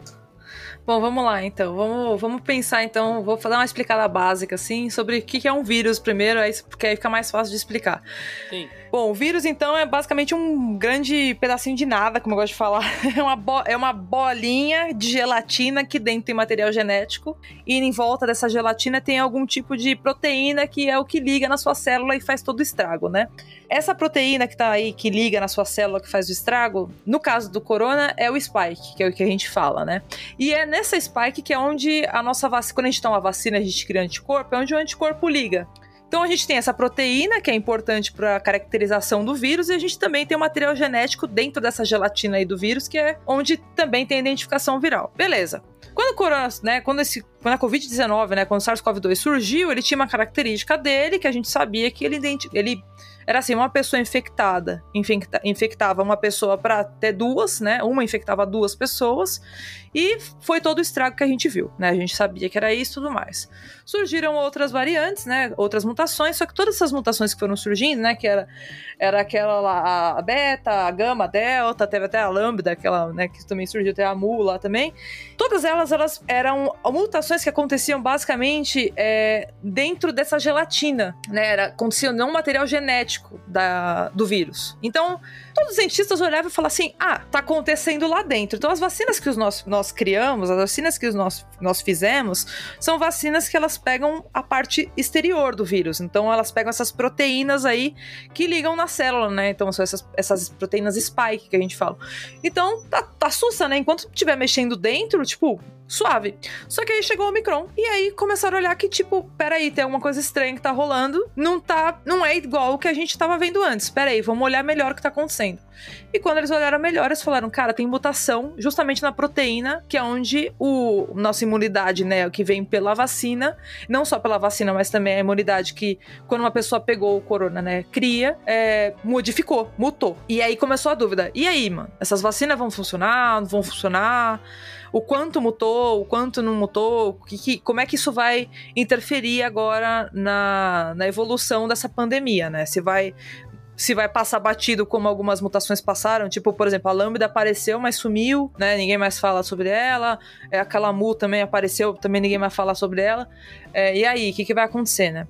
É, e aí começaram, agora estão estudando, fazendo diversos estudos e tal, e viram que, cara, era meio esperado que se você tem uma alteração na proteína spike, é, era esperado que talvez as vacinas elas tivessem uma redução na proteção contra essa variante. Não é uma, não é tipo não funciona. Não, não é que ela não funciona. Ela talvez não funcione tanto quanto funciona com as outras variantes. Funciona, funciona, mas temos que reforçar sempre, né, manter ali com que o sistema imunológico relembre que tem ali anticorpos contra aquilo. E foi quando começaram a falar: olha, a terceira dose é importante, porque justamente você reforça a produção de anticorpos contra esse vírus. Então, o medo dessa Omicron é justamente qual? Cara, a gente viu que justamente como é um vírus que ele é diferente, a chance dele conseguir se multiplicar é maior. Porque ele derivou de, outras, de outros vírus que já estavam com uma mutação, que já estavam com uma mutação que fazia com que eles conseguissem se é, transmitir, eles tinham, uma, eles tinham uma capacidade de, de transmitir para outras pessoas muito maior do que, a, do que a cepa original. Ao invés de transmitir um para dois, eles já estavam conseguindo transmitir tipo um para seis, para oito pessoas. Então ele transmitia muito mais rápido, ele, ele, ele conseguia se espalhar de uma forma muito mais rápida. Então o medo é, ele se transmite de uma forma mais rápida, ele tá escapando da vacina. O que, que a gente pode fazer? Então aí agora que tá começando essa coisa de vamos começar a recuar, vamos começar a diminuir essa exposição que a gente estava começando a deixar as pessoas ter mais liberdade vamos ficar mais esperto e vamos começar então agora a notificar os casos que estão né, sendo descritos agora. Ah, essa pessoa está com corona. Qual, qual que é a variante desse corona? É uma delta, é uma é a, é a alfa, é a beta, qual que é? Ah, é o micron, então vamos, vamos já declarar e vamos afastar essa pessoa para né, manter um controle. Então, assim, o medo atual dos cientistas, se mutar o micron, qual que é o BO? Vai mutar onde? Vai mutar Spike de novo? Fudeu. Talvez a vacina perca eficácia. Talvez tenha que criar outra vacina. Então esse é o medo do Omicron. real se, se, ele, se, esse, se essa variante fizer uma mutação drástica, é. assim, que a vacina realmente não funcione com ele. Então, a, é exatamente isso. É aquilo que eu falei de tipo, a, a gente errou muito em deixar esse vírus mutar. É isso. É, se a gente segurasse mais a quantidade de infecções, né? Se a gente desse uma segurada eu sei que é difícil porque é um vírus respiratório, é fácil falar, né? Mas se a gente conseguisse criar métodos que as pessoas tivessem se infectado menos, a chance de você ter mutações é menor. Quanto mais pessoas infectadas, quanto mais esse vírus roda, mais mutação ele vai criando. É natural. É, é, isso acontece com vírus, isso acontece com células, isso acontece com várias coisas. Isso é natural. É o comportamento de um vírus. É, o problema é, ele vai criando mutações cada vez mais distantes do vírus original. Então, se a gente está criando uma vacina que está mais próxima do vírus original, então a gente tem um problema. Então, a gente vai ter que, daqui a pouco, criar uma vacina específica. Por isso que. Vou dar um exemplo básico aqui. Por que, que a gente tem que tomar vacina da gripe todo ano? Não tô falando de H1N1, tô falando. Porque o vírus muta. Exatamente. Talvez a gente tenha que começar a tomar vírus de, do, de corona, é, vacina de corona, todo ano. Porque se for um vírus que tal, talvez seja tão mutável quanto da gripe, a gente tem que tomar vacina todo ano. Porque ele tá se mostrando muito altamente mutável. Toda hora tá aparecendo uma variável. Toda hora ele tá aparecendo com uma mutação diferente. Então, se essa mutação do Omicron aparecer uma outra mutação e mutar, e mutar de forma drástica a proteína spike, que é justamente onde a vacina funciona, ferrou. A nossa luta meio que acabou. Então a gente tem algumas chances aí. Por exemplo, se a gente tiver, por exemplo, uma, uma droga, né, um medicamento, tipo o Tamiflu, por exemplo, que né, atua contra H1N1, que ele né, é um tratamento que ele, ele é mais agressivo contra o vírus, mas ele pega material genético, ele é um pouco mais, né, agressiva, a pessoa sofre um pouco mais no tratamento, mas ele atua diferente, então a gente pelo menos consegue tratar as pessoas no hospital, sabe? A pessoa é infectada, mas pelo menos a gente tem um tratamento ali e, ok, a pessoa não morre mais daquilo, né? Mas a gente tem que começar já a pensar em, em outras alternativas para vacina, a gente já tem que começar a pensar em outras alternativas para eventuais mutações. Então por isso que tá rolando esse medo Omicron, porque já tem agora o pensamento de, cara, já temos a porta aberta para eventuais mutações que a vacina não funcione mais. É daí que vem o medo. Então, então, assim, é, se amanhã sair uma notícia, sei lá, no Jornal Nacional, né? Começa os planos para quarta dose. Ninguém precisa se, meio que se surpreender, né? É bem provável que aconteça mesmo. Sim, exatamente. Eu não, não vou me surpreender se falarem, ah, agora vai ser uma vacina anual. Todo ano você vai ter que tomar vacina, ou que ela seja uma vacina que, sei lá, vai, vai acoplar junto com H1N1, que hoje é da gripe você já toma H1N1 junto, né? É uma vacina única, né? Uhum. Tipo, é que nem tríplice viral. Você toma três coisas numa única vacina. Eu não vou me surpreender se for a mesma coisa, né? Você já dá numa vez só numa pessoa. Tanto toda a vacina numa vez só. Então, é vírus respiratório, gente. É difícil. É muito difícil é, por conta dessa, dessa, facilidade de infecção. Então é, é mutável. Não tem como se controlar muito, entendeu? E assim, tem uma. Tem um filme, não sei se você já viu, chamado Songbird, que é da produção do, do grandioso Michael Bay, né? O homem mais explosivo de Hollywood, esse, esse gênio não reconhecido, que ele mostra, assim, o que seria uma pandemia de Covid com uma variante bizarra. No caso, eles falam que, talvez, pelo que dá pra entender no trailer, né? Que é a Covid-23. né? Que ainda aquelas coisas de Hollywood e tal, mas que ele é assim, um vírus muito mais letal. Ele ataca o cérebro das, das pessoas e aí o cara fica tendo um monte de convulsão e tal. É um negócio muito, muito doido, né? E aí sim entra naquele negócio bem pós-apocalíptico, né? De, de Walking Dead e tal, as cidades todas fechadas, assim, lockdown realmente geral. Enfim, é saindo da ficção, Cecília, qual a chance da gente ter uma mutação bizarramente letal, assim, Covid? Em quanto tempo? Ou se não é possível? Ou enfim. Cara, eu vou dar um Vai exemplo. pegar e vai morrer. Não, eu vou dar o exemplo do Zika, tá? Eu vou dar o exemplo do Zika porque, bom, foi o tema do meu doutorado e, e eu, tipo, estudei ele a fundo, então dá pra dar um exemplo meio. do que aconteceu agora, né? Pra vocês terem uma ideia. Então, por exemplo, o Zika ele foi descoberto na África na década de 50. E aí, ele foi viajando, tipo, pra Ásia e tudo mais. E aí, quando ele chegou aqui em 2015 no Brasil, ele já causava microcefalia na, na- na na- no, no feto de uma mulher grávida. Ele não fazia isso nunca. Em 65 anos, deu um negócio, uma mutação louca nele lá, que ele era capaz de in- infectar cérebros de crianças na, na gestação e destruir o cérebro daquela criança. Então, assim, não precisa muito para um vírus mutar e ter uma mutação absurdamente louca para ele causar um negócio, uma, ser devastador, assim, sabe? A, a situação é: existem vírus que são espertos e existem vírus que são burros. Essa é a real. É, o vírus burro é aquele vírus que ele mata a sua população e ele mesmo não consegue sobreviver. Uma dessas situações de vírus burro que a gente chama é o ebola. O ebola é um vírus muito burro. Por isso que a gente tem situações de surto, de repente ele some, né? Tem situações que ele aparece, depois ele some, ele aparece, ele some. Porque quando ele aparece, ele vem, devasta tudo, mata uma galera, depois ele some. Por quê? Ele matou todo mundo. Ele não consegue se espalhar, entendeu? Antes ele começar a se espalhar e fazer um estrago muito grande, as pessoas já conseguiram conter ele, né? Então é, é o clássico vírus burro que a gente fala, né? Assim, no, no meio acadêmico, assim, que a gente acaba zoando. Um vírus esperto é aquele vírus que é um, por exemplo, o corona, que ele consegue manter ainda assim o, o hospedeiro dele ali vivo por um tempo, a ponto dele conseguir se espalhar o suficiente para conseguir fazer várias infecções e conseguir se manter vivo ali, no ambiente. Então, para ele fazer isso, assim, ele tem que sofrer alguma mutação bizarra no material genético dele, provavelmente. Mas assim, tem que ser uma mutação muito louca. Eu acho, assim, a merda é, com a quantidade alta de, de infecções que a gente tem, a chance disso acontecer não é difícil. Ao mesmo tempo, também não é fácil. Não é, uma, não é uma coisa que a gente consegue prever, sabe? Não é uma coisa que a gente consegue simplesmente virar e falar assim, ah, vai acontecer amanhã. Não dá pra prever. Às vezes é, é, uma, é uma letrinha no, D, no RNA ali do, do vírus que muda que pronto, é o suficiente pra estragar tudo. Essa mutação, essa única mutação ali, nessa única letrinha que mudou no RNA, pronto, acabou. Então é muito imprevisível. E aí é, é aí que mora o medo, né? Porque a gente não consegue prever esse tipo de situação. A gente nunca consegue prever essa mutação. Mas, como eu, como eu usei o exemplo do Zika, é justamente isso. Às vezes é, demora 65 anos para acontecer uma situação dessa. Ou às vezes demora, tipo, muitos anos.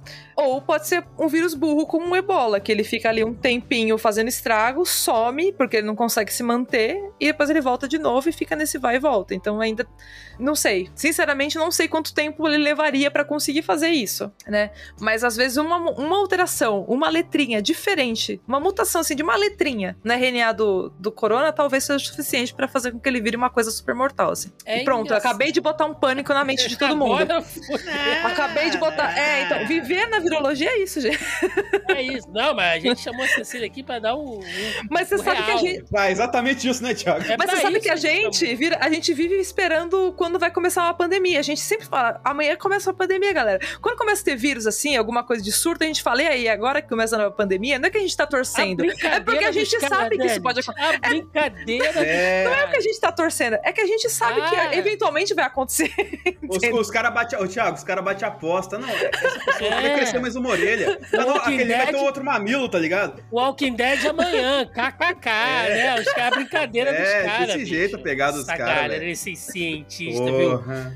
Te A gente, não, a gente não espera que aconteça, né? Mas assim, a gente sempre tá ali aguardando, porque, assim, como eu falei, tipo, a qualquer momento pode acontecer. Tem tanto vírus no mundo, tem tanta bactéria, tem tanto fungo, tem tanta coisa que, cara, a gente tá aqui só no espaço deles, sabe? Tipo, a gente é um. O ser humano deu sorte, né? Se a gente for Basicamente, o ser humano deu sorte. Exatamente. O ser humano Exatamente. deu sorte. E aí você citou algumas coisas, Cecília, que eu ouço. Mas peraí, Thiago, diga Ah. por você questão de sorte, né? é, porque tá foda, né? Não de maneira individual que eu quis dizer. Mas você citou algumas coisas, Cecília, que eu ouço muito. Naqueles grupos, Denis. Aqueles grupos que eu faço parte. É, inclusive, você tem É. que trazer um dossiê pro último episódio. Pre- preciso, preciso trazer um dossiê aqui bacana. Que eu tô infiltrado agora em uns grupos, Cecília, que rola cada um negócio assim que é maravilhoso. Eu queria te Mas- dar parabéns pela sua. Assim, você tem uma, assim, uma Eu sanidade, viciei. assim, que, olha, você Eu tá de parabéns. Não, não, não Cara. tem. Não tem. Ele fica no puto xingando a gente no, no box, Eu tá ligado? viciei. Sabe, sabe aquela, aquela galera que fica assistindo vídeo de coisa bizarra, tipo Miase, sabe? Que fica vendo esses vídeos de, de inseto comendo outro. Tem gente que gosta disso, entendeu? Eu Uhum. fico ouvindo essa galera maluca, assim, que eu me divirto. e duas coisas que eu ouço muito nesses grupos é: tudo é a proteína spike, que a vacina tem proteína spike, e a proteína spike, é, se você se vacinar, você vai ficar com ela e você vai transmitir isso pelo sexo, e a proteína spike que vai Quê? te infectar é. Pois é, eu acho que eles usam isso assim, meio sem saber exatamente o que é a proteína spike. E a outra coisa que eu vejo eles baterem muito na tecla é que o coronavírus não existe porque ele nunca foi isolado em um laboratório. Gente, mas eu usei pro experimento, como é que eu nunca fui isolado em laboratório? Mas é o que eles dizem. Eu não queria dizer nada pra você não, Cecília. Cara, eu Mas- usei aguinha, eu usei soro fisiológico nas minhas coisas, só pra ter sido. Você... Você sabe a procedência isolado. desse vírus? Você sabe de onde que ele saiu? Pior que eu sei de onde saiu. Então, aí ó, olha só pra você ver.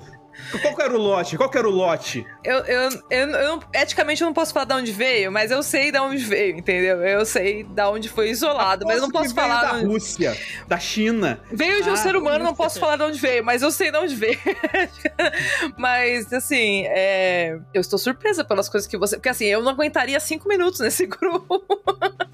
eu não Sim. conseguiria, cara. Que nervoso. Puta que pariu. É, que criatividade, é, é, gente. é. Como é que. Sim, sim. E assim, tem, tem, tem coisas que, por exemplo, hoje eu ouvi um amigo falando sobre isso. Ah, mas o vírus nunca foi isolado e tal. Então, como eu não sou da área científica, na hora eu fiquei até assim, sem saber o que mandar ele buscar, né? Eu falo, mano, acho que não, cara. Acho que não tem nem como você fazer uma vacina se você não isolar o vírus, né? Aí ele já começou que a vacina não existe, que não funciona. Eu falei, então tudo bem, então não adianta mesmo. Nem se eu botar você na faculdade, você não vai entender essa uma marretada na cabeça do cara. é, talvez uma marretada fosse mais funcional nesses momentos.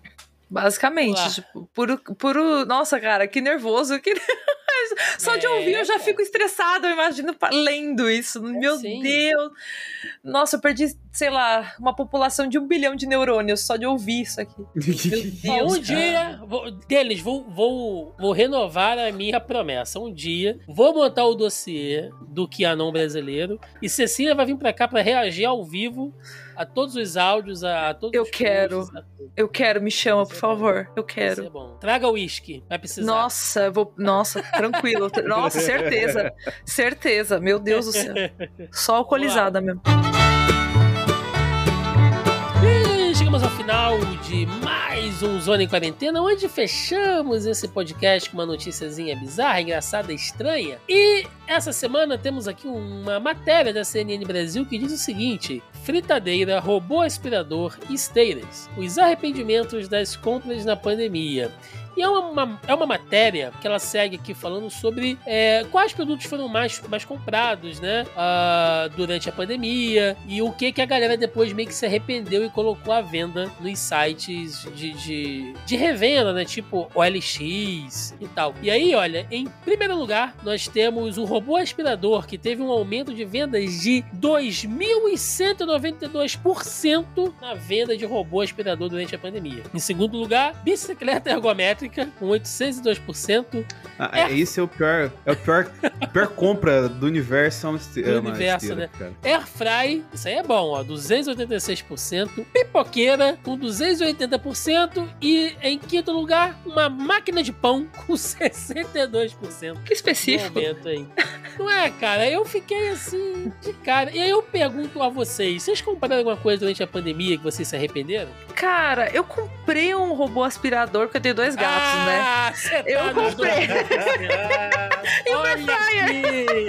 Olha aqui! Mas, em minha defesa, eu tenho dois gatos. E assim, eu tava terminando meu doutorado, eu tava escrevendo tese, eu tava enlouquecida, eu parecia, sei lá, eu tava assim, nossa, arrancando os cabelos. Então eu tava tão louca que, na verdade, até me ajudou, sabe? Tipo, foi bom até. Eu até usei, eu, eu uso até ele até. É, uso. Agora eu tô usando menos porque eu, né, tô com mais tempo, eu consigo aspirar e tal. Mas ele até. Ele me ajudou pra tirar pelo da- dos bichos e tal, tudo mais. É, Funciona e- real? Funciona, cara. Funciona. Assim, ele é bom pra dia a dia, sabe? Ele não é bom que você fala, puta, vou fazer uma limpeza pesada, assim. Mas assim. É, ele um dá um grau na casa. Ele dá um grau, é, tipo, só pra manter, assim, um pouco, sabe? Pra não ficar tão, tão zoado, assim, sabe? Ele dá, ele dá uma ajuda, assim. Tipo, durante a semana, assim, você fala, puta, sei lá, precisava dar uma varrida na casa. Ah, lança ele pra, pra rodar pela casa, sabe? Tipo, deixa ele lá. Até que vale a pena. Tem uns, assim, eu, sinceramente, eu não peguei aqueles mais caros que a galera falava de escanear sua casa pra pegar, assim, todos os... Can... Não, aqueles eu peguei, eu peguei o mais barato. pega lá, né? É, eu peguei o mais barato. Eu peguei o mais barato. O, o máximo que eu tenho de estresse com ele é que às vezes ele enrosca numa esquina, assim, que eu tenho que tirar ele, assim. Ah, E aí- direto, cara. Mas direto. isso daí, cara, eu vou lá dar um chutão nele ele começa a andar de volta. tá, tudo bem. Mas assim, ele até me ajudou, sabe? Tipo, ele, ele até que é bonzinho nesse sentido, porque ele dá uma, dá uma mãozinha, assim. E Air Fryer eu defendo com unhas e dentes, porque, cara, na moral, eu não gosto de fritar nada. Eu não, eu não frito nada na minha casa e eu, eu sempre usei muito forno. E, e, cara, minha casa é muito quente. Então, me deu, uma, me deu um alívio, assim, de não ficar usando forno e o gás tá no preço que tá. Então, deu uma ajuda, assim. E eu não senti diferença no preço da energia elétrica. Então, pra mim, foi uma mão na roda. E Airfry, Airfry é uma religião, porque depois que você compra uma, você começa a usar pra tudo, assim, cara. Então, eu vou te falar que eu usei tenho- tudo e eu, e eu aposentei até a minha é- a minha torradeira, porque eu descobri que eu podia fazer torradinha de manhã pra comer com pãozinho ali e manteiga. Aí eu fazia na air fryer. O- os amigos do, do beleza. B9 da Cecília falam que é a NASA na cozinha. É, pode crer, cara, pode crer. Agora, tem um- um- uma última etapa de psicopatia que é as pessoas que dão nome pro robô aspirador. Ah, não, aí você tá, aí você errou, é né? golpe. Aí errou. Aí é. Aí errou. Tem gente que dá nome pro robô aspirador. Trata como se fosse um pet. Né? Então, tá bom. Ah, se você chama noção de- pet, é um robô escravo que limpa a sua casa, meu amigo. Quando a Matrix começar, você tem mais é que se fuder mesmo, né? Ah, se chamar de Star Wars, assim, sei lá, alguma coisa de Star Wars, um droid, alguma coisa assim, você- você tem respeito. Você fala, ah, ok, né? Star Wars já, tá, já é meio assim, né? Já rola uma escravidão com os droids lá, beleza. Agora, né? Que é real, vamos combinar, né? vamos combinar. Não- a culpa não é minha, vai brigar com o Jorge Lucas. Agora, né, dar nome pro bicho é zoado. Mas tem um. Tem um filme. Ah, é daquele. Como é que chama aquela, aquele seriado do, da Netflix? É Love, não sei o que lá, blá blá blá. Que. Love teve, isso, que teve um episódio Love, justamente disso. Cara, eu fiquei bolada, porque, né, eu tinha um e eu falei, e aí, fi, na moral. Na moral, tipo, não vai. Roubou aspirador, fique no seu lugar. É, Fica aí na boa. Vai que você começa a lançar laser aqui dentro, né, cara? Pois é, mano. Vai que você me joga uma proteína spike na cara, né? Não, não tem condição. Proteína Spike já É. basta a galera sem máscara na rua, mano. Pô, pior que, nossa, assim, comentário à parte, assim, é- bom, estava nos Estados Unidos esses dias atrás. E aquele lugar, eu, eu reclamei dos brasileiros e por conta do comportamento da galera aqui sem máscara, andando na rua e tudo mais, etc. Eu achei que eu ia ter um, uma síncope, um colapso lá, porque a galera lá não tava usando máscara, porque o Biden achou que era o direito do povo é soberano. Se vocês estão achando que vocês estão morrendo aí usando máscara, então por favor não usem máscara desde que estejam vacinados. Bom, ninguém Mas nunca o vê. Biden não era o novo Obama? Pois é, né? Pois é. Enfim, exatamente. ele, na verdade, não, não tá muito preocupado assim. Ele falou: se você tá vacinado, use máscara, mas assim, não, não use máscara. Mas ninguém tá meio que olhando se a pessoa tá vacinada ou não. Então, estão acreditando. Só que, assim, lá a gente sabe que tem muito antivax. E, cara, eu, a galera tá no maior foda-se lá. A galera tá assim, tipo, não usa máscara, mas tá lá tossindo, morrendo. E eu, tipo, gente, eu vou morrer nesse lugar. eu vou morrer aqui. Foi tenso. Eu, foi, foi difícil, cara. Foi difícil. E, e eu Se falei, eu não um reclamo mais de brasileiro. Não reclamo Se mais. fosse um episódio de Todo Mundo Odeia o Cris, iam mandar você comprar um xarope. Um xarope. Nossa, é, é. Basicamente. Então, vamos lá pro nosso encerramento aqui, aquele momento. Antes, né, dos nossos recadinhos e jabás. Denis Augusto, nessa semana aí, quase pré-natal. Pensamento do dia com Denis Augusto. Nunca duvide da Marvel. Olha aí, cara. Se vir dar spoiler, o pau vai comer, hein? Não, não, o. Coisa, o Craven só aparece depois do Oh, pós-crédito. que fila da Boa. puta, cara. É... Roberto II não está aqui, essa hora já deve estar lá comprando seu ingresso. Tomara que leve um spoiler na fila. Mas, já que ele não está por aqui, então, Cecília, por favor, você tome o papel de, de Roberto Hilbert hoje.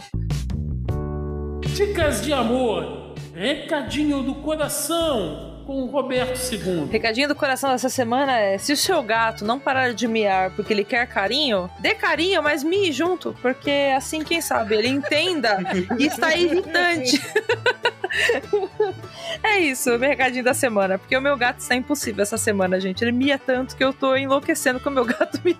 A gente vai abrir um Inclusive- Apoia-se com, com chamada de celular da, da Cecília Miando. Vai, vai Inclusive, um a foto da, da Alsag, quando ela tava sozinha, que o pessoal postou quando você tava na Disney, Cecília, é maravilhosa aquela foto lá dela. Dela no meio dos tubos lá, tá ligado? Cara, aquela foto, cara, aquela foto foi assim, fantástica. Tinha uma menina que ela tava vindo aqui cuidar dos gatos, né, todo dia, e aqui em casa, e é, a gente tem um túnel pra eles, tem um buraco no meio do túnel. Parece que ela, ela tava dentro de uma nave espacial, sei lá.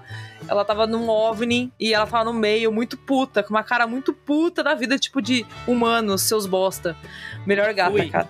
Fui. Parti, Fui. parti, Parti. parti. Parti pra outro lugar. Exatamente. Então agora sim, aquele momento para recadinho jabás aí o que vocês tiverem. Denis Augusto. Então, pro pessoal que tá ouvindo e viu os Miranhos também, cola lá no analisador, youtube.com.br que tem lá review de Miranha, vai ter um debate semana que vem, terça-feira, às 8 da noite, cola lá também. Tem tanto conteúdo saindo agora no fim de ano, que todo mundo decidiu soltar as coisas tudo agora no final do ano, né? Então a gente tem que fazer as coisas. E no mais, tem lá o fechamento da temporada da Fórmula 1 no Zebra Alta, no seu agregador favorito de podcast, vai lá ouvir que o programa foi divertido e polêmico. Perfeitamente, Cecília Benazato, um prazer mais uma vez tê-la conosco aqui nesse programa, fechando o ano aí com vossa presença, sempre muito divertido, sempre muito proveitoso. Muito obrigado pela participação e muito obrigado. A gente fez os agradecimentos aqui no nosso programa número 100, né? Mas reforço aqui mais uma vez, muito obrigado por toda a sua participação, sua consultoria, as dúvidas que você tirou, sempre dando esse suporte pra gente aqui, muito, muito bacana, muito importante. Então, se estamos aqui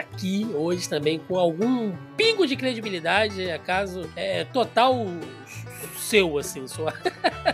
Mérito seu. Então, muito obrigado, tá? E espero que você tenha gostado, se divertido e dá aí o jabá, o recado, o contato, o que você quiser.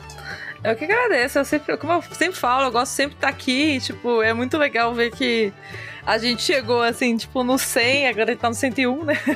Então, tipo, eu fico muito, muito feliz, assim, que, assim, conseguimos chegar né, né, neste número com este projeto, apesar dos pesares, né?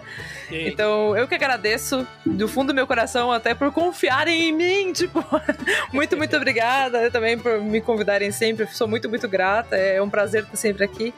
E Jabás, vamos lá. Bom, como vocês sabem, eu faço uma, eu sou uma pessoa que faz lives também, né? Eu faço, eu jogo jogos eletrônicos, né? Como os jovens falam. E eu tenho um canal na Twitch pra isso, então de noite, normalmente, eu, a partir das nove da noite. Esses dias eu tirei umas fériasinhas aí, mas semana que vem estamos aí. Então é lá na roxinha.tv barra Sextimun, vocês me encontram lá. E novidade agora, eu tenho uma consultoria científica. Ê, olha só, novidade de final de ano. Então, se você quer uma consultoria científica da minha parte, é só você entrar lá no site www.cbscientifica.com.br e você pode solicitar serviços da minha parte que eu posso te atender com muito prazer. Então é isso. Agora eu também sou diretora científica da minha própria empresa. Ê! Parabéns, parabéns. Muito obrigada, muito obrigada. Excelente. E antes da gente fechar, como sempre, Natal tá chegando, né? Temos que agraciar e agradecer o homem do saco. Não, não é o Papai Noel, mas tem um saco generoso, que é o nosso querido editor JP Moraes e toda a galera da Audio Heroes, audioheroes.com.br, que nos aturou aqui por mais um ano. Então temos que agradecer muito, louvar de pé a igreja aqui nesse momento e indicar aí se você precisa de serviços de edição, vinhetas, locução, produção, logo, publicação e consultoria na área de podcasts ou de algum produto, algum projeto audiovisual que você tem aí, entre em contato com a galera da Audio Heroes. O trabalho dos caras é excelente. Mais um ano aí de perrengue com a gente o tempo todo, entregando, editando, correndo atrás. Olha, é realmente sensacional. Então, só entrar lá em contato, Audio Heroes, audioheroes.com.br, que você será atendido muitíssimo bem. E o cupom? E o cupom? Ah, cupom! Cupom. Cupom essa semana temos dois cupons, né? O primeiro aí, já que o JP mandou esse, esse esse link do Marcos Rogério cheio de, de ódio festivo. Temos aqui o cupom hashtag JP Vingativo, que é o JP cheio de, de ódio no final do ano, porque a gente sabe que, na verdade, o que une as pessoas é o ódio. O amor não constrói nada, mas o ódio tá sempre aí. E, já que o JP também é um fã de Star Wars, né, e a Cecília fez aí todo esse, esse discurso trabalhista sobre o, o direito dos robôs, temos aqui a hashtag JP Sindicalista de Droid, e com certeza o JP, se fosse um personagem de Star Wars, estaria lá defendendo né, o direito dos robôs. Aproveitando que a Cecília tá aqui, como é que foi ver de perto o trabalho escravo feito com os robôs no Galaxy Edge? Cara, o que, que foi aquilo? Eu entrei, eu chorava naquele lugar. Parecia uma criança chorando, assim. Eu acho que o pessoal tava preocupado, achando que eu tava passando mal. Sei lá, que o meu marido tinha, sei lá, brigado comigo, que eu tinha terminado comigo o casamento ali. Porque assim, eu chorava de soluçar. Cara, é, assim, é um dos lugares assim que.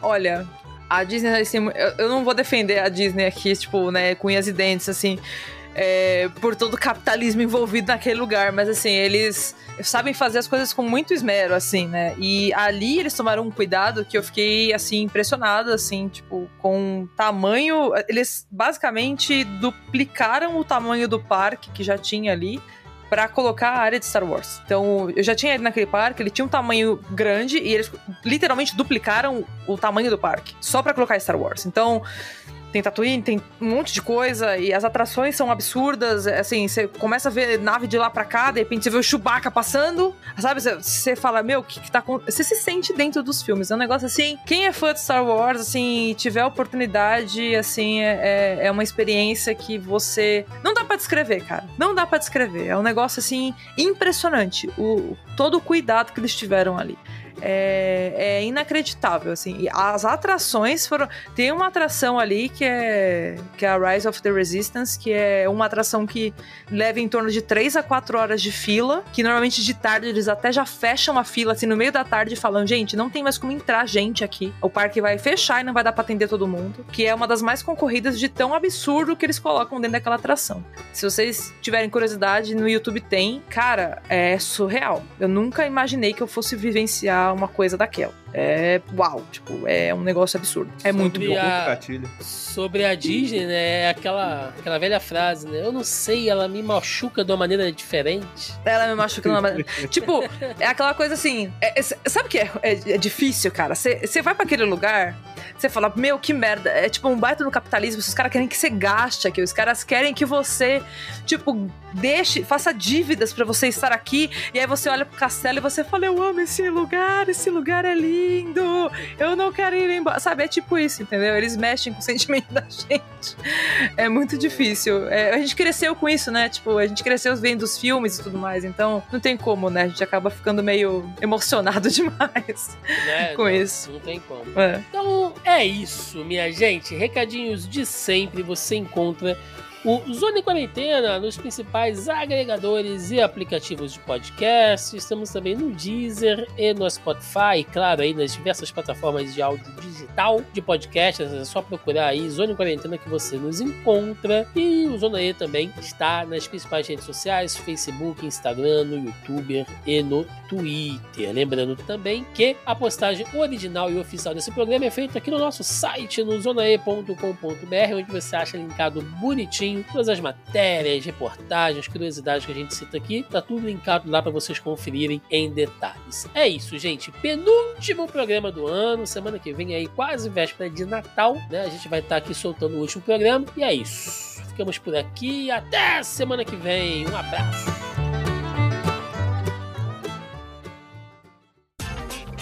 Este episódio foi editado por Audio Heroes. Saiba mais em audioheroes.com.br.